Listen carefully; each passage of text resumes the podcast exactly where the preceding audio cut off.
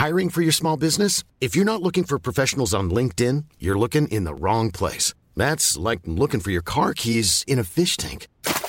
LinkedIn helps you hire professionals you can't find anywhere else, even those who aren't actively searching for a new job but might be open to the perfect role. In a given month, over 70% of LinkedIn users don't even visit other leading job sites. So start looking in the right place. With LinkedIn, you can hire professionals like a professional. Post your free job on linkedin.com slash people today.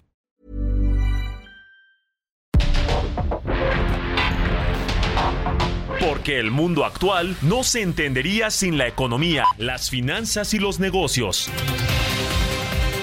Acompaña a Mario Maldonado, el columnista de negocios más joven y objetivo del periodismo financiero en su programa. Bitácora de negocios.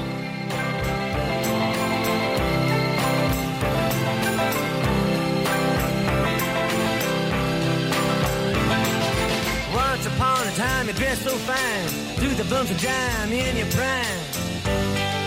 Then you people call, say beware doll, you're bound to fall. You thought they were all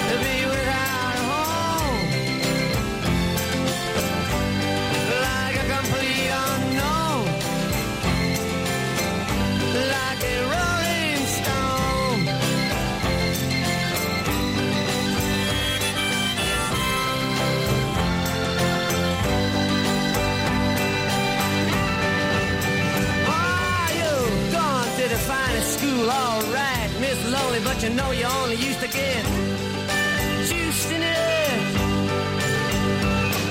Nobody's ever taught you how to live out on the street, and now you're gonna have to get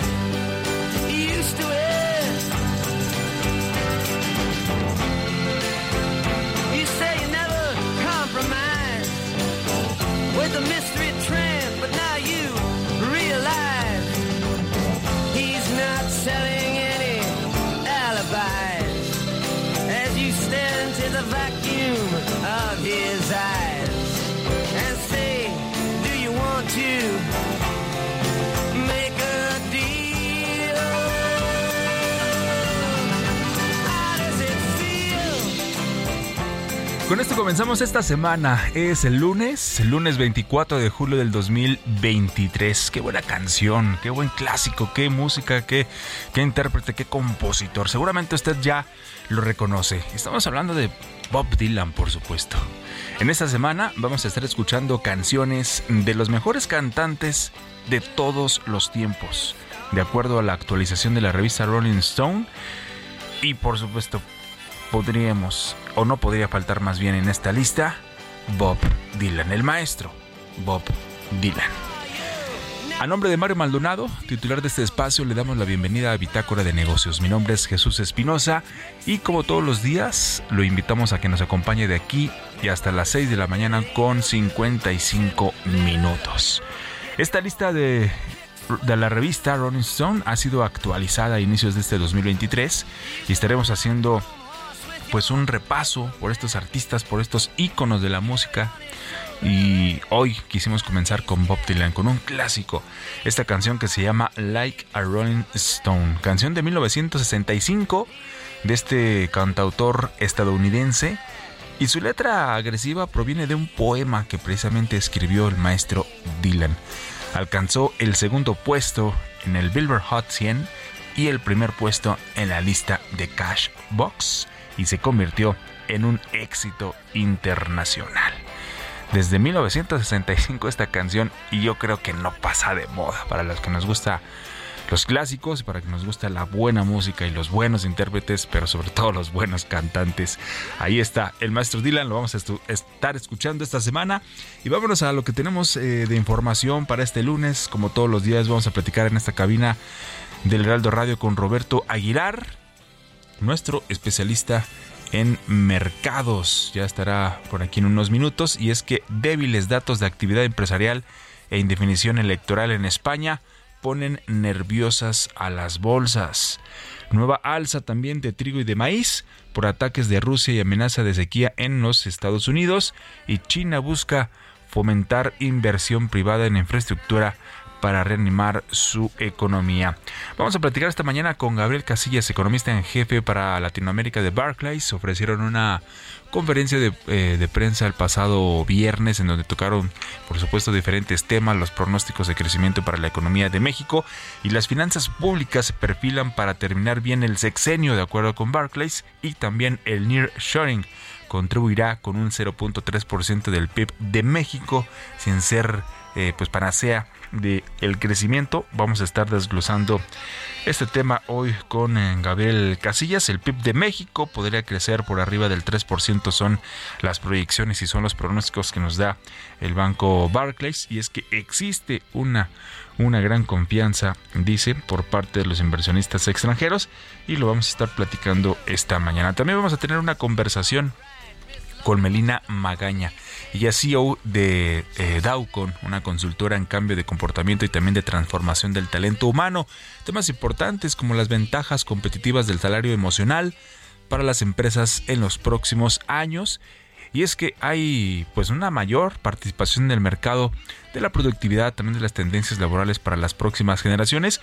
Y lo vamos a estar platicando esta mañana con Melina Magaña. Y es lunes, lunes como cada 15 días también vamos a platicar con Mariana Campos, directora general de México Evalúa la política energética del presidente Andrés Manuel López Obrador, qué pasa con esta política energética pues bueno, se prevé o se dan de acuerdo con algunos datos que ha dejado pues a una Comisión Federal de Electricidad más endeudada, más endeudada, debemos estar platicando también esta, esta mañana. Hay un empobrecimiento de las, de las empresas públicas y lo vamos a platicar, por ejemplo, ya le decía, la CFE con pues una deuda y con un bajo eh, ritmo de inversión y lo, lo, vamos a estar también comparando con sexenios pasados como con el del presidente, expresidente Enrique Peña Nieto. Así que acompáñenos, tenemos mucha información, ya le decía, esta mañana nos escuchamos a través del 98.5 de FM aquí en la Ciudad de México, El Heraldo Radio. Estamos transmitiendo en vivo como todos los días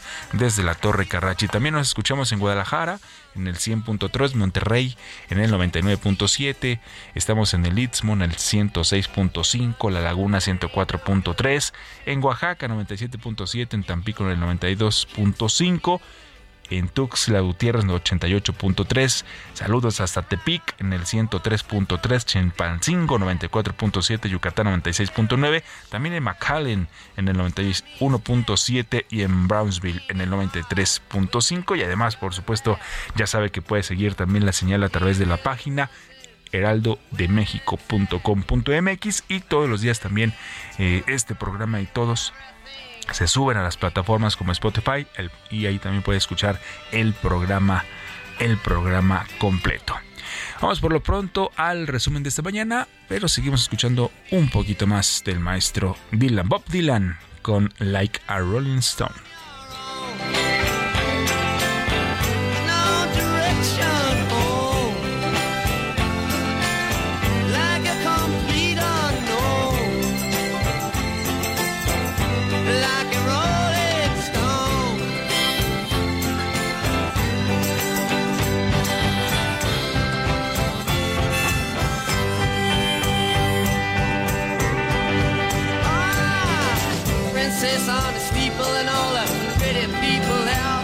thinking that they got it made. Exchanging all precious gifts, but you better take your diamond ring.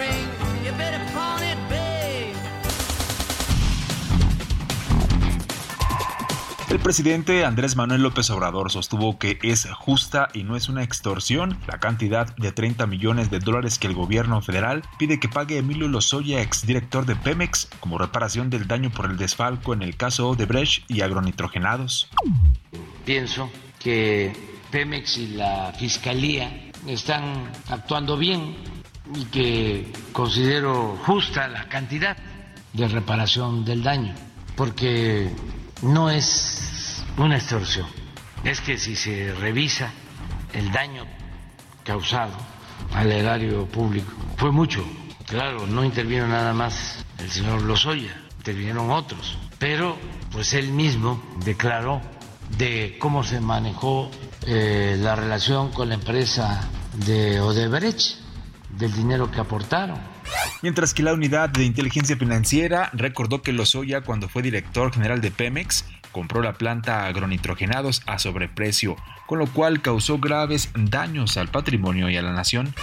Moody's ratificó la calificación crediticia de petróleos mexicanos en B1, sin embargo, modificó su perspectiva negativa desde estable, pues consideró que no habrá un cambio en su modelo de negocio y cada vez será más complicado para el gobierno apoyar a esta empresa. Gabriel Llorio, subsecretario de Hacienda, señaló que el nearshoring es una oportunidad que está tomando mayor fuerza este año. Para seguirlo aprovechando, dijo, se estudia la posibilidad de dar incentivos fiscales en cinco sectores estratégicos. Alejandro Varela Arellano, coordinador jurídico de la Subsecretaría de Transporte de la Secretaría de Infraestructura, Comunicaciones y Transportes, informó que la quiebra de varias aerolíneas ha dado como resultado que los pilotos mexicanos migren al extranjero.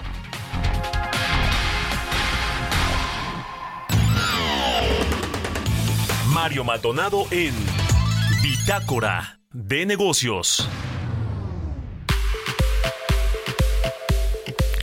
Bueno, también en otros temas, eh, se dio a conocer que el Centro de Estudios Económicos del Sector Privado, el CESP, pues eh, está señalando que México requiere de una estrategia nacional efectiva, así lo dice el CESP. También una estrategia integral ante este problema de la inseguridad que afecta a todo el país y se quieren enfrentar los eh, inéditos niveles de violencia, los cuales se convierten pues ya en un obstáculo para el crecimiento económico, así lo alertó el CESP y, y, cómo no, no, pues ahí están los datos, ahí está, ahí está la información, en, claro que hay algunas zonas del país en donde la violencia todavía se nota más, en algunos menos, pero de que existe pues prácticamente en todo el, todo el territorio nacional y hay preocupación, la hay. También el, el CESP eh, dijo que aunque la autoridad pues afirma que hay avances en materia de, de este tema, en avances de seguridad, aún se está lejos de un verdadero control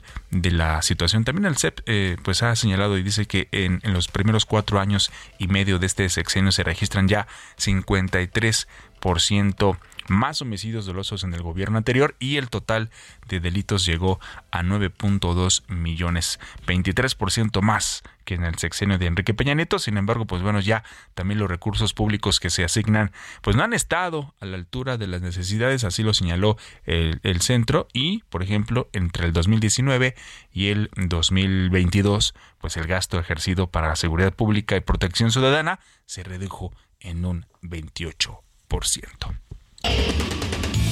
Bitácora de negocios con Mario Maldonado.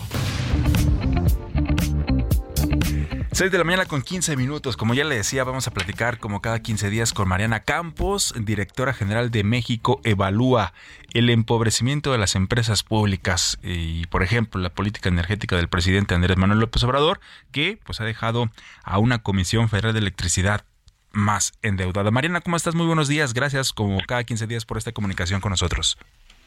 Hola, ¿qué tal? Muy, muy buenos días. Eh, me encuentro bien. Saludos a todo el auditorio. Muchas gracias. Pues datos eh, que nos comparten en México, eh, en México evalúa sobre este caso, el empobrecimiento de las empresas públicas, el caso de la Comisión Federal de Electricidad, que nos dicen que el año pasado, pues apenas al cierre del año pasado, el patrimonio de la CFE, pues había crecido 21.6%. Tenemos todavía más datos que, que nos, nos puedes compartir, Mariana, para analizar esta situación.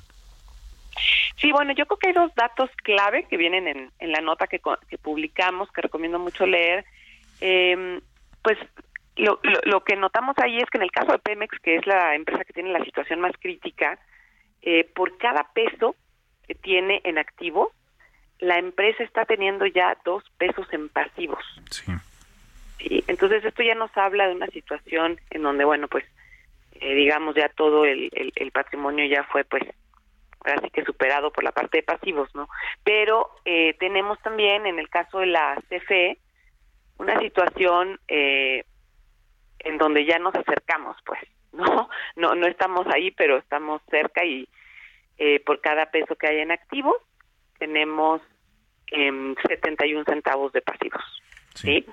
Eh, es importante señalar que en ambos casos eh, las empresas eh, reciben eh, subsidios por el lado del presupuesto, transferencias desde el presupuesto de egresos de la federación y pues de todos modos la situación no es, eh, digamos, eh, de ninguna manera la que quisiéramos observar después del esfuerzo que se hace desde el presupuesto, porque pues hay otras eh, iniciativas, otros programas para la población, para los ciudadanos que se dejan de, de financiar por apoyar estas empresas. Creo que lo que sucede es que pues ya tienen por un lado una gran depreciación de activos y a pesar de que se les apoya y se les trata de capitalizar o se les da algunas transferencias para ayudarlas a pagar pasivos, pues de todos modos la situación no se ha podido eh, revertir. Sí. Y, también ustedes hacen, pues bueno, no, nos comparten datos desde sexenios pasados como Enrique Peña Nieto con el tema de los pasivos precisamente y cómo ha evolucionado o no ahora con el con el gobierno del presidente López Obrador.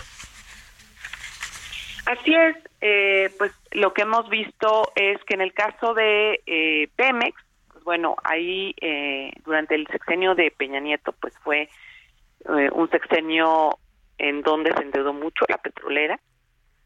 Eh, hubo una, una, pues una fuer un fuerte endeudamiento. Eh, en el caso de CFE, el endeudamiento ha venido más actualmente. Sí en el, en el sexenio de López Obrador, ¿no? Lo que es importante señalar es que la CFE en el sexenio anterior mejoró muchísimo su situación. Um, resulta que es una empresa que se entregó en 2018 con números negros, en donde eh, después de una capitalización que se dio en el sexenio de Peña Nieto, eh, también una negociación para cambiar el contrato, bueno, para cambiar todo este esquema de eh, jubilación que había en la CFE en ese momento, eh, la capitalización que se hizo de la empresa a cambio de esa negociación. Bueno, hubieron varios factores que la pusieron en, un, en una muy buena situación financiera. Lamentablemente, en este sexenio se revirtieron algunos cambios, precisamente el modelo de los de la jubilación se volvió a retomar, ¿no? Eh, y bueno, pues la situación de la empresa lamentablemente se, se ha empeorado. Sí. Y, también hay gráficas interesantes en este reporte, en este análisis que hacen y que lo podemos encontrar, por supuesto, en, en México Evalúa, en, en, el, en el portal.org y pues precisamente con estas comparativas, ¿no? Entre los sexenios de Peña Nieto y de Andrés Manuel López Obrador con la situación, con la situación de Pemex y, por ejemplo, pues nos comparten aquí en este análisis que a pesar de que entre el 2019 y en el 2022 bueno en el caso de SF pero también en el en el caso de Pemex que es el que nos estás nos estás comentando pues ah, durante el sexenio de Peña Nieto la deuda pública pues eh, eh, hubo más o otros pasivos de Pemex que aumentaron a un ritmo promedio del 13.8% y que en este sexenio del presidente López Obrador ha disminuido un poco el ritmo, ¿no? Sí, eso es correcto. O sea, en el caso de, de CFE ha sido al revés, pero en el caso de Pemex eh, sí ha, ha, disminuido y se le han dado también muy importantes transferencias para ayudar a la empresa a pagar sus pasivos, eh, pero lamentablemente no ha sido posible revertir eh, la situación. Y yo creo que es importantísimo que en un nuevo gobierno sí. haya una fuerte discusión sobre estas empresas porque sí se les ha dado dinero, sí se les ha apoyado y lamentablemente pues no ha redituado como se esperaría, creo que es muy importante repensar sus modelos de negocio y también es muy importante repensar la gobernanza que tienen, ¿no? Es decir, la toma de decisión que está habiendo allá adentro, eh, porque pues bueno, tiene un costo de oportunidad muy grande para, para el gobierno federal este, darle los apoyos que se le está dando, ya que pues esos apoyos ya no se invierten en salud, ya no se invierten en educación, ¿no? Claro. Bueno, pues ahí está el análisis, este reporte, el empobrecimiento de las empresas públicas, lo podemos encontrar en mexicoevalúa.org y como cada 15 días te agradecemos esta comunicación, Mariana Campos, directora general de México Evalúa. Gracias y muy buenos días. Muy buenos días, muchas que gracias. estés muy bien, gracias a ti, Mariana. Economía y mercados. Mi estimado Roberto Aguilar, ¿cómo estás? Muy buenos días. Eh, espero que tengas un excelente inicio de semana, mi Robert. Mi estimado Jesús, ¿cómo estás? Muy buenos días. Me da mucho gusto saludarte a ti y a todos nuestros amigos. Fíjate que ya se dio a conocer el dato de la inflación de la primera quincena de julio. El dato, la tasa anual de- fue de 4.79%, arriba ligeramente lo que esperaba el mercado, que estaba en un promedio de 4.77%, pero bueno, seguimos debajo justamente de los niveles eh, de 5%. Es el nivel más bajo en más de dos años. Y bueno, sería su nivel eh, más eh, bajo también desde marzo de 2021. Rápidamente repasemos qué fue lo que tuvo la mayor incidencia justamente en esta quincena. Bueno, pues los precios a la alza, el aguacate, transporte aéreo, cebolla, servicios turísticos en paquete, obviamente por el tema de la mayor demanda por las vacaciones, naranja, plátano, chile serrano, vivienda propia, chayote, lengua y col. Y por el otro lado, lo que bajó, gas doméstico, LP, huevo, jitomate, uva, papa, material escolar, tomate verde, cine, las salchichas y pañales. Fíjate, esto es el, el- lo que nos dio a conocer justamente hoy el INEGI. También te comento, mi estimado Jesús, que fíjate que las bolsas, pues a la baja, justamente por una serie de cuestiones. La primera es que están el tema de los datos de, de actividad empresarial, los famosos PMI que se han dado a conocer y un resultado electoral poco concluyente en España que pues pasaban sobre la confianza en Europa antes de que eh, una de esta semana o una semana de decisiones monetarias de la Reserva Federal y el Banco Central Europeo que anunciarían alzas de tasas. La excepción será el Banco de Japón que se reúne el viernes y probablemente mantenga intacta su política monetaria super lax- laxa. Los futuros estadounidenses pues en sentido contrario con un incremento. También te comento que el planificador estatal chino presentó una serie de medidas para promover, fomentar y estimular la inversión privada en algunos sectores de infraestructura, donde quiere el gobierno chino que metan lana los privados en el transporte, el agua, energía limpia, las nuevas infraestructuras y hasta la fabricación avanzada y agricultura moderna estarán disponibles para que los inversionistas privados participen en ellos, según lo informó hoy el gobierno chino. Y bueno, pues al final del día también una manera de tratar de impulsar su economía eh, interna. Por el otro lado, fíjate que los futuros del trigo y del maíz en Chicago subían fuertemente más de 5% por la preocupación de los ataques de Rusia la infraestructura portuaria de Ucrania y también los combates que se están intensificando incluido justamente los ataques y esta situación ah, se le sumaría el tema de eh, la expectativa de eh, sequía en Estados Unidos. El tipo de cambio 16.87, mi estimado Jesús, ya más temprano tocó los 17 pesos por dólar. Bueno, pues ahí están los datos y más adelante no te vayas, por supuesto, Robert. Vamos a seguir con más y en televisión también lo vas a desglosar todavía más el tema de- de- del dato de inflación. Vamos a la pausa y estamos de regreso a Bitácora de Negocios. En un momento continuamos con la información más relevante del mundo financiero en Bitácora de Negocios con Mario Maldonado. Regresamos.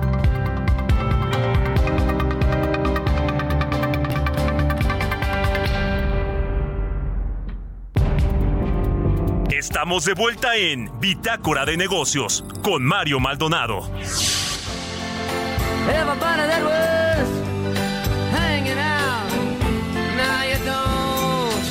So loud.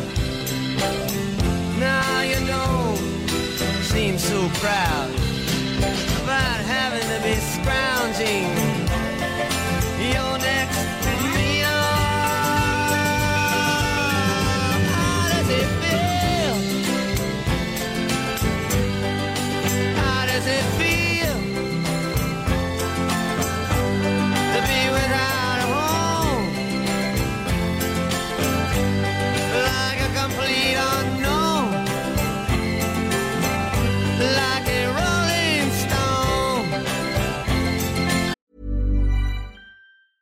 I'm Sandra, and I'm just the professional your small business was looking for. But you didn't hire me because you didn't use LinkedIn jobs. LinkedIn has professionals you can't find anywhere else, including those who aren't actively looking for a new job but might be open to the perfect role, like me.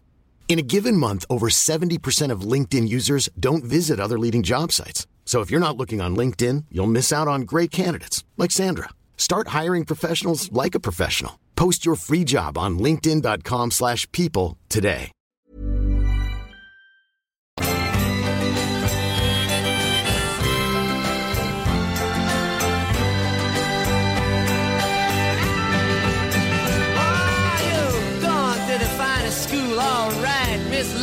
You know you only used to get juiced in it. Nobody's ever taught you how to live out on the street, and now you're gonna have to get used to it. You say you never compromise with a mystery tramp, but now you realize he's not selling any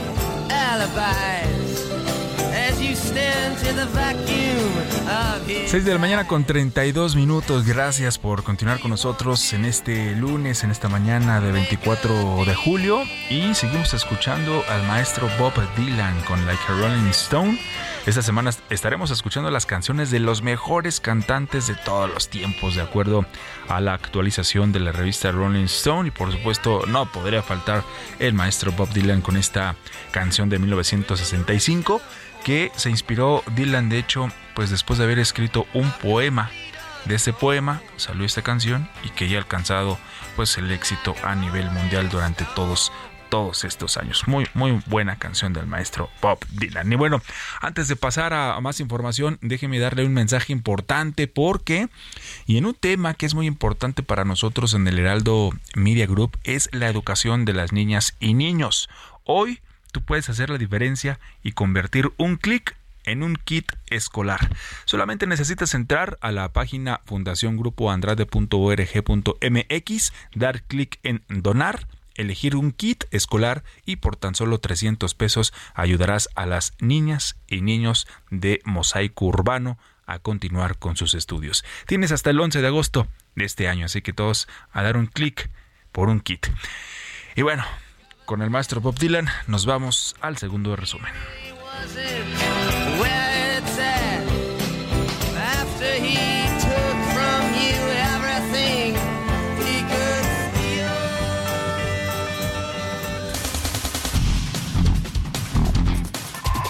Expertos de la Universidad Nacional Autónoma de México calculan que las dos fugas registradas en los campos petroleros de Ek Balam en el Golfo de México provocaron una mancha que alcanzó una extensión de 467 kilómetros cuadrados y podría llegar a Estados Unidos. Datos publicados por el Instituto Nacional de Estadística y Geografía revelaron que el valor de la producción de las empresas constructoras en México repuntó 7.8% en mayo pasado, la tasa mensual más alta desde que inició su registro en 2006 ligando tres periodos al alza. El panorama de la economía de México en la segunda mitad del 2023 luce prometedor, después de registrar uno de sus mejores resultados semestrales en más de una década. El indicador oportuno de la actividad económica que realiza el INEGI reveló un crecimiento anual de 3.5% en los primeros seis meses del año. La Secretaría de Hacienda y Crédito Público realizó ajustes al estímulo del impuesto especial de producción y servicios a combustibles, aumentando el porcentaje otorgado a la gasolina magna y premium, mientras que redujo el apoyo al diésel para esta semana.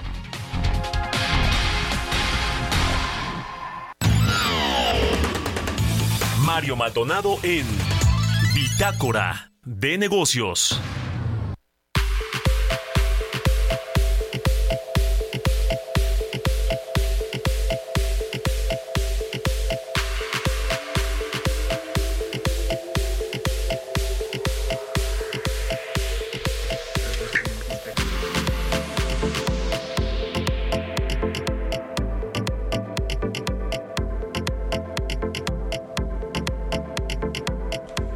6 con 35, estamos tratando de hacer contacto con Gabriel Casillas para platicar, ya le decía, de estos datos que dieron a conocer el pasado viernes sobre las finanzas públicas del país, también el PIB, las proyecciones, el nearshoring, Robert, que, pues bueno, sin duda temas interesantes y pronósticos que, que, dieron el pasado viernes en conferencia de prensa Barclays. Sí, mi estimado Jesús, fíjate que justamente este banco, este Banco Internacional, en voz de Gabriel Casillas, que es su economista en jefe para América Latina, pues dio a conocer sus expectativas sobre el segundo, la segunda mitad de este año. Fíjate que lo que me llama la atención es que pues hoy se ha vuelto un poco más complicado quizás pronosticar, y esto lo digo por el gremio de los economistas, porque bueno, pues al final del día eh, el año pasado, el primer trimestre, es decir, eh, ha habido varias ocasiones ya muy marcadas donde hemos visto que justamente las expectativas privadas pues son rebasadas por los datos eh, eh finales, los datos oficiales. Y bueno pues se anticipa que justamente sería esta la ocasión también porque él espera o anticipa que la economía pueda superar el 3%.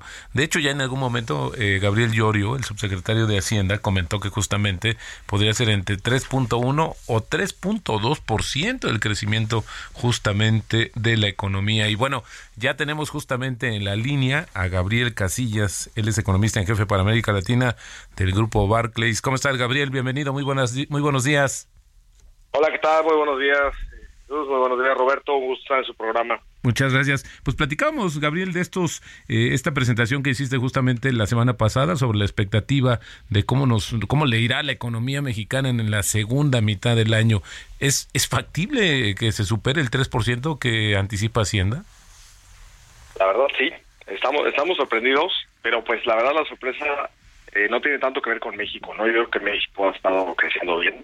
La sorpresa tiene que ver con que hemos tenido que posponer la recesión que anticipábamos en Estados Unidos. Digo, afortunadamente no nada más somos nosotros, ¿no?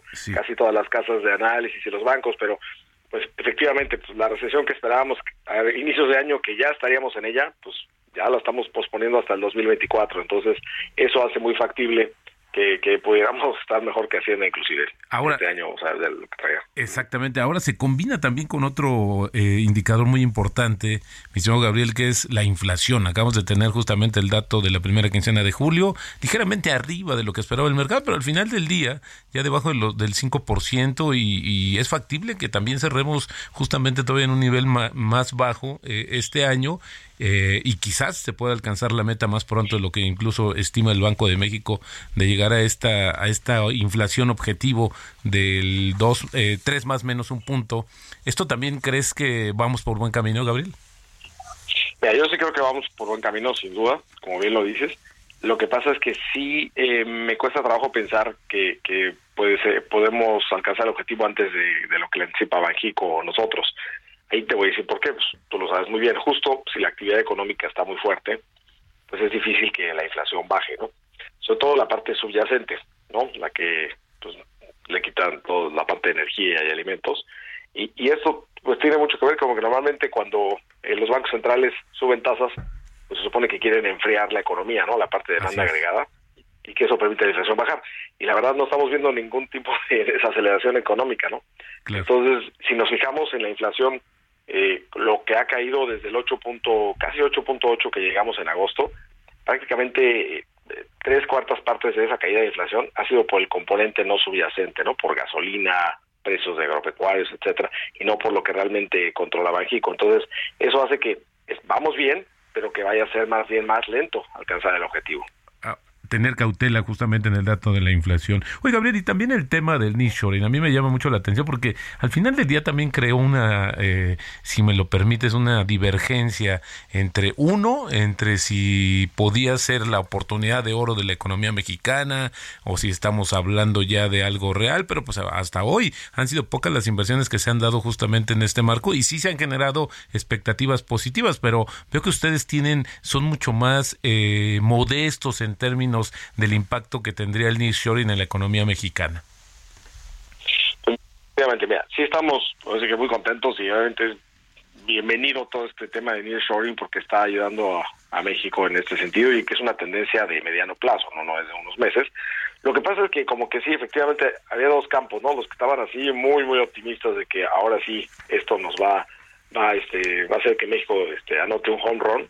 Y por otro lado, en los que estaban totalmente escépticos diciendo, pues es normal, son inversiones de las de siempre. Yo creo que ninguna ni la otra, ¿no? Yo creo que sí es una muy buena tendencia, no no para ya desatar el crecimiento de México, el 5 o 6% sostenible que, que hemos pensado por tantos años, yo creo que eso con el puro nearshoring no se va a dar, pero de que hay, hay que ser escépticos, o sea, sí son inversiones bien importantes, claramente la de Tesla ha sido la más emblemática, pero no es la única, y yo creo que este año que no lo estamos viendo todavía en manufactura, pero lo estamos viendo vía construcción de todos estos parques industriales, ¿no? Se está preparando el terreno para que vengan todas las empresas que están cambiando sus líneas de producción de, de Asia, de, de, Europa del Este a México. Entonces, esa es la parte de la construcción, sí ha despegado fuerte este año y yo creo que una buena parte tiene que ver con nearshoring y eventualmente lo veremos en manufactura, ¿no? Entonces, yo creo que bienvenido, está muy bien, nos va a ayudar a crecer. Probablemente lo que pase es que nos ayude a sostener el PIB potencial que hemos tenido en los últimos 40 años, ¿no? De 2.3, 2.5%, y pues eso ya es suficientemente bueno, ¿no?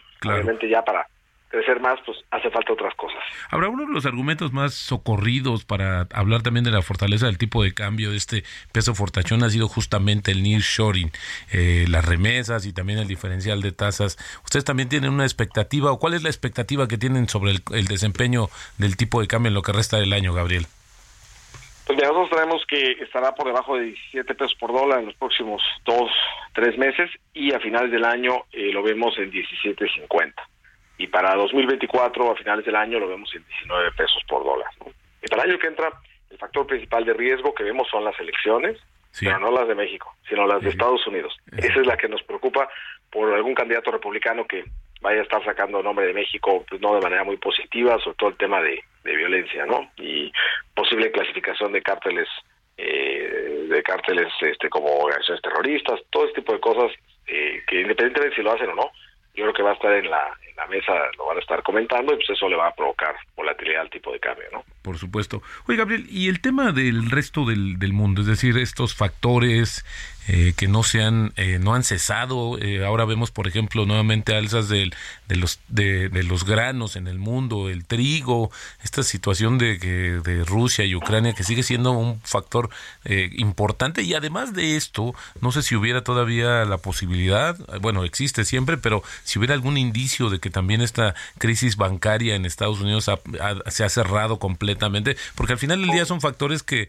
pues enrarecen el entorno y que también podrían generar episodios de volatilidad en México. totalmente de acuerdo contigo. Mira, por el momento yo creo que el estrés financiero de los bancos regionales y de que desafortunadamente permeó a Credit Suisse en Europa, eso yo creo que está atrás. Digo, siempre cuando sube las tasas del FED, lo hemos platicado tantas veces, algo se rompe, ¿no? Pero al menos esto parece que, quedó atrás. Yo sí me preocupa este tema de los granos. ¿Y sabes qué otra cosa? El niño, ¿no? Que está causando estas este, eh, sequías y por otro lado lluvias y inundaciones. Eh, por ejemplo, si justamente la inflación en México ha bajado tres cuartas partes de la baja, han sido por el componente no subyacente, pues ese componente no subyacente que trae agropecuarios y gasolina y eso, pues imagínate, es muy factible que se reacelere, ¿no? De hecho, nosotros, por ejemplo, para la inflación general, tenemos 5.3% para fin de año. Digo, no es altísimo, pero es, por arriba de lo que tenemos ahorita. Claro. Y esto rompería un poco esta tendencia a la baja que hemos visto en las últimas quincenas. Eh, el 5.3 sí, sí sería regresarse un poco este indicador, mi estimado Gabriel. Exacto. Eh, que yo creo que es muy factible, ¿eh? O sea, lo, más importante es que la subyacente siga bajando, ¿no? De manera continua, aunque aunque despacio, pero continuo. Claro. Ahora se ha, hablado mucho, Gabriel, de esta fortaleza de la economía mexicana. No tuvo un endeudamiento para solventar la crisis del coronavirus. Se ha mantenido eh, la austeridad. En fin, estas cuentas públicas están relativamente estables. Sin embargo, también está el tema Pemex, que esto es algo de lo que se dio a conocer justamente el cambio de perspectiva el viernes y de lo que tú también puntualmente comentaste ¿Cómo lo ves? ¿Podríamos o no esperar alguna sorpresa en esta transición sexenal con las cuentas públicas de México? Pues mira, eh, yo creo que hay como visiones también, es muy parecido al nearshoring, ¿no? Gente que dice que Pemex es insalvable, que está muy mal, etcétera, y, y por otro lado están unos personas muy optimistas. Yo la verdad sí he visto avances importantes en Pemex, en la producción, en disminución de costos, este o sea sí sí ha habido avances en la parte de ESG no toda esa parte ambiental social y gobernanza eh, que, a lo mejor falta cacarear un poco ¿no? entonces sí ha habido algunos avances eh, importantes que creo que el mercado no los ha tomado en cuenta Pero eh, lo que sí hace falta es que se sabe que Pemex no no necesariamente va a tener los flujos de efectivo para, para hacer frente a sus vencimientos y tan pronto como lo de la segunda mitad del año, ¿no? Sí, claro. Entonces, se sabe que el gobierno eh, pues va a estar ahí para, para ayudar en eso, ¿no? Digo, así como Pemex le ha ayudado toda la vida al gobierno, pues ahora le toca al gobierno hacer algo por Pemex, ¿no? Pero algo muy importante aquí es que todavía el gobierno federal no ha sacado un programa de cómo le va a hacer. Entonces, por ahora, la gente está, pues digamos, tranquila, entre comillas, porque está el, el qué, ¿no? El que sí van a ayudar, pero falta el cómo. Entonces urge, y yo creo que en ese sentido por eso vinieron, vinieron esos cambios, ¿no? La perspectiva en el caso de Fitch, o, este, perdón, la baja de Fitch y el cambio de perspectiva en Moody's, porque todavía no está ese cómo. Yo creo que es muy importante que Hacienda en las próximas semanas y publique alguna manera de cómo, así con, con números y peras y manzanas, cómo va a ser para, para, para dar ese apoyo a Pemex. Y eso debería de dar mucha tranquilidad a la transición. Pero pues cada vez se hace más urgente ese anuncio que todavía no vemos. ¿no? Por supuesto. Excelente. Gabriel Casillas, economista en jefe para América Latina de Barclays. Gracias por tomar la llamada de Bitácora de Negocios. Al contrario, siempre gusto estar con ustedes y saludos a su amable auditorio. Buenos días, Gabriel. Gracias. Historias empresariales. Bueno, otro tema también que dio mucho de qué hablar este fin de semana. El pasado viernes se dio el debut del argentino, del futbolista argentino Lionel Messi con el Internacional de Miami en los Estados Unidos. En este torneo de la League's Cup se enfrentaron el equipo de Cruz Azul de México, el peor equipo de la MLS contra el peor equipo de México. Ganó 2-1 el Miami, el Internacional de Miami. Pero como un guion de película, señores. Al minuto 53 entró Lionel Messi de cambio, el partido estaba 1 a 1 y al minuto 94, último minuto del partido, una falta fuera del área a favor del Miami. ¿Quién era el cobrador? Por supuesto el argentino. ¿Cómo terminó la cosa? En gol como película, como guion de película hollywoodense. Y es que Lionel Messi, que es considerado por muchos, y me incluyo, como el mejor futbolista de la historia, pues fichó con este equipo a principios del mes, pero lo importante aquí no es el éxito que pueda tener el astro argentino eh, o, los o los trofeos que pueda ganar con el Miami, que eso se ve complicado, sino más bien los suscriptores que pueda atraer a esta aplicación de Apple TV. Giovanna Torres nos platica. El año pasado, Apple llegó a un acuerdo por 2.500 millones de dólares para adquirir los derechos globales de transmisión de la Major League Soccer en exclusiva por 10 años a través de una aplicación que cuesta 14.99 dólares por mes o 49 dólares por temporada. Apple, junto con sus rivales como Amazon, ve los deportes en vivo como la puerta de entrada a la lealtad de los suscriptores a largo plazo, reduciendo la tasa de los espectadores que cortan y cambian sus opciones de plataforma de transmisión información. El acuerdo de la MLS con Apple se suma a sus derechos existentes para mostrar algo más que la Major League Baseball. Por su parte, Amazon ha invertido en su plataforma Prime Video 1.200 millones de dólares por temporada para transmitir el Thursday Night Football de la NFL en Estados Unidos. En otros lugares ha adquirido los derechos de la Premier League inglesa y la Ligue 1 de Francia. Se espera que la tensión entre los titulares de los derechos tradicionales y el poder adquisitivo de Silicon Valley a un punto crítico cuando los derechos de la joya de la corona estadounidense, la NBA, se licite en 2025. Todos están interesados en los derechos a 250 millones por temporada, la MLS es un negocio menor para Apple, por lo que para mantener el salario de Messi, la empresa llegó a un acuerdo sin precedentes que hará que el campeón del mundo obtenga una parte de las ganancias por suscriptores. El multimillonario Jorge Mas, propietario del Inter de Miami, cree que el aumento podría ascender a cerca de 2 millones de usuarios para la plataforma. Para Bitácora de Negocios, Giovanna Torres.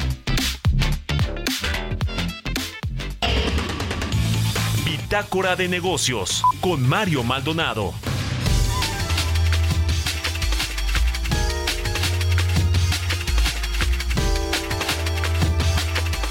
Bueno, ya le decía, vamos a platicar también con Melina Magaña. Ella es CEO de Daucon, una consultora en cambio de comportamiento y transformación del talento humano. Melina, ¿cómo estás? Muy buenos días. Gracias por esos minutos. ¿Qué tal? Muy buenos días. Un saludo para ti y para tu auditorio. Muchas gracias. Igualmente, platícanos ventajas competitivas del salario emocional para las empresas en los próximos años, mayor participación en el mercado, productividad y tendencias laborales para las próximas generaciones. ¿Es así?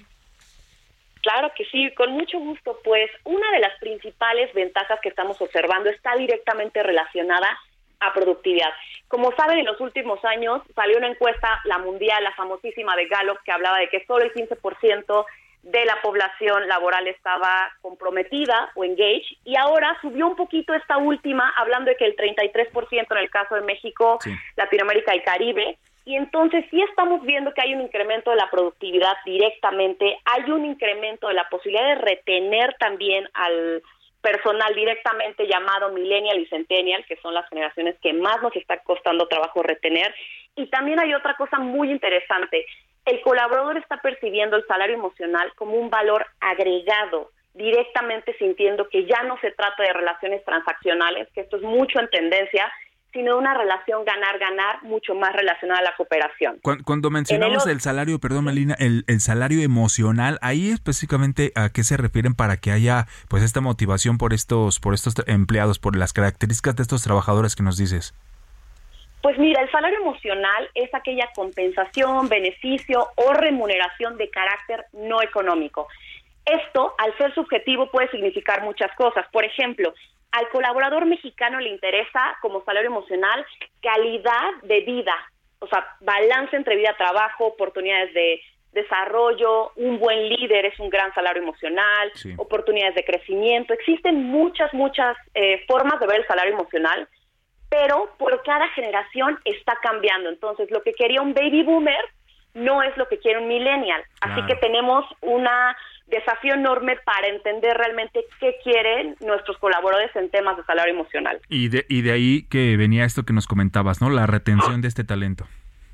La retención del talento, fíjate que es el pain que está ahorita a nivel mundial y justamente viene con un conectado a una tendencia porque millennials y centennials están redefiniendo la forma en la que trabajamos cómo quieren trabajar y por qué quieren trabajar. Y aquí es muy importante hablar de flexibilidad laboral, porque realmente no quieren regresar a las oficinas, quieren tener mayor autonomía. Y justamente aquí es donde vemos no cómo solo están dando forma a la participación de mercado en un montón de sectores, sino a la forma misma en la que hemos concebido el trabajo y realmente la autorrealización. Y, supongo que por, por, lo que nos comentas, pues de ahí viene también el tema que es la transformación digital, ¿no? De esta nueva forma de trabajar. Totalmente, la transformación digital que al mismo tiempo nos está haciendo perder conexión, nos está haciendo tener bajas en los niveles de sentido de pertenencia y en el trabajo de equipo, así que enfrentamos otros retos queremos estar conectados, pero no necesariamente estamos conectados con los equipos, sino conectados a los dispositivos. Así que eso en términos de trabajo está generando muchísimos cambios y la gente hoy está entendiendo que millennials y centennials están cambiando todo, pero aún vemos que hay un eh, pues un desafío enorme en ver cómo captarlos, retenerlos y atraerlos, porque no necesariamente son generaciones que quieren trabajar o en corporativos o para nosotros. Sí, eh, nos queda un minutito nada más, eh, Melina, pero estos cambios de los que nos hablas es a nivel Latinoamérica, es en México o sucede a nivel continente está sucediendo a nivel continente, Latinoamérica y también mundial. Y justamente por eso, para cerrar con tu auditorio, nosotros a través de la observación de más de 40 mil empleados vimos que hay cuatro cosas que pueden ayudar mucho a retener y hacer un tema de salario emocional muy bien eh, dirigido. Y es la autonomía, la realización y la co-creación junto con la afiliación. A esto le llamamos el modelo ARCA de Daucon y ayuda muchísimo a realmente saber cuál estrategia seguir de todos los elementos subjetivos que hay. Modelo de Daucon, pues estaremos de Daucon, estaremos pendientes por supuesto de este modelo y con más eh, tiempo lo platicaremos para que nos sigas eh, pues eh, desglosando de qué se trata este modelo. Melina Magaña, muchas gracias, CEO de Daucon. Muchas gracias, excelente día para todos. Igualmente para ti, muchas gracias. Con eso nos despedimos a nombre de Mario Maldonado, titular de este espacio. Le damos las gracias. Quédese con Sergio Sarmiento y Lupita Juárez. Mi nombre es Jesús Espinosa. Nos escuchamos mañana, mañana aquí a las seis. Esto fue Bitácora de Negocios con Mario Maldonado.